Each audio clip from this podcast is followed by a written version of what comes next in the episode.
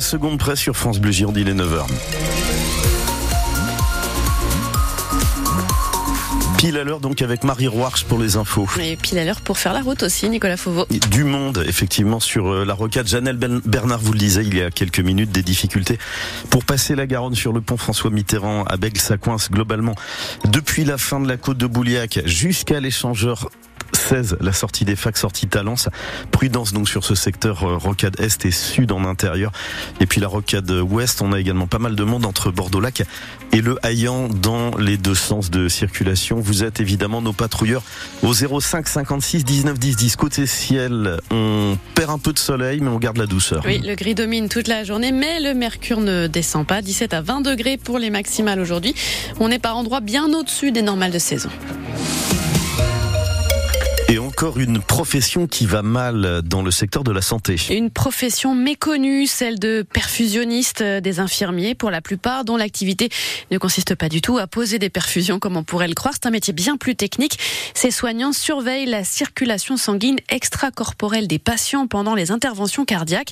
Sans perfusionniste, pas de chirurgie cardiaque. Ils sont 300 en France avec 50 postes vacants, un maillon essentiel de la chaîne de soins. Et pourtant, faute de reconnaissance, ce métier peine donc à recruter, regrette Nicolas Rougier, perfusionniste au CHU de Bordeaux. C'est un métier avec beaucoup de responsabilités qui est très attractif intellectuellement, techniquement, mais le problème c'est le manque de reconnaissance. Beaucoup quittent le métier et la jeune génération, on leur demande d'avoir tant de responsabilités, de faire un diplôme avec deux ans supplémentaires. Il n'est pas obligatoire parce que euh, il faut que le ministère de la Santé le reconnaisse. Donc euh, côté enseignement, c'est fait, le diplôme existe, il est validé, mais aujourd'hui le ministère de la Santé ne reconnaît pas le métier.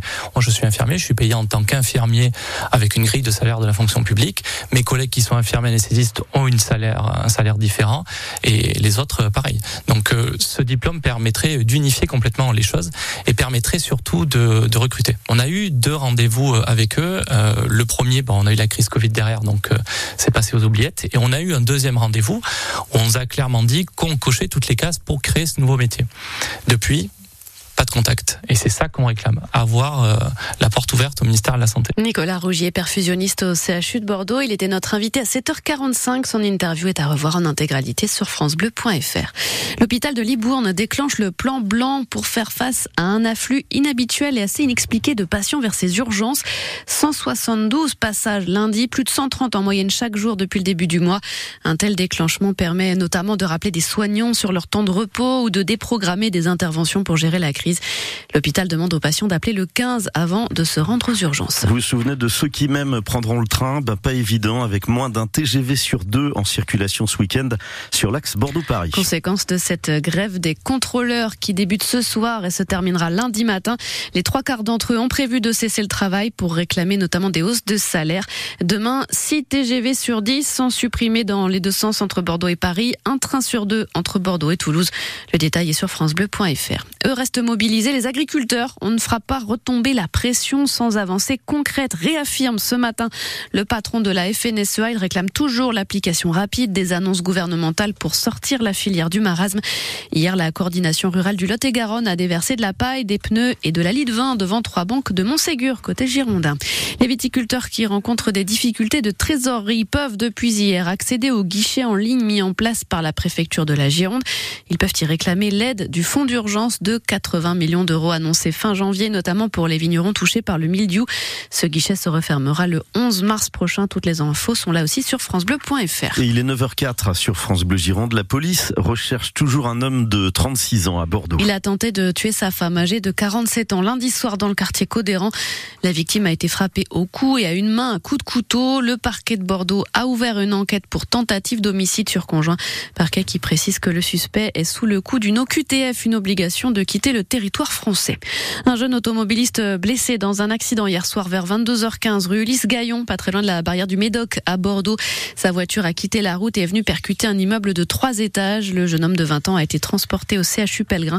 Le bâtiment, lui, n'a pas été fragilisé par l'accident. Les apiculteurs, eux, nous appellent à l'aide. Tiens, vous les entendez dans la lutte contre les frelons asiatiques. Il devrait y avoir cette année en Gironde encore plus de nids de cette espèce invasive qui prolifère chez nous depuis une vingtaine d'années. Ça veut dire encore encore plus de ruches détruites, 30 millions d'abeilles dévorées l'an dernier dans le département. Nous pouvons aider à lutter contre cette prolifération en installant des pièges dans nos jardins. Les apiculteurs ont également fait appel au conseil départemental qui s'associe à une campagne de sensibilisation car l'impact du frelon asiatique est également économique, explique Pierre Verger, président du syndicat apicole de Gironde. Le, frelon asiatique aujourd'hui sur l'aspect économique, il a des impacts euh, à plusieurs niveaux. Euh, c'est vrai sur l'apiculture, on le comprend bien, hein, l'abeille euh, fait partie de son bol alimentaire et en, grande partie, euh, mais il a aussi des impacts sur la culture de, fruits, sur les maraîchers, sur les viticulteurs, sur les ostréiculteurs aussi. Hein, en Gironde, c'est important.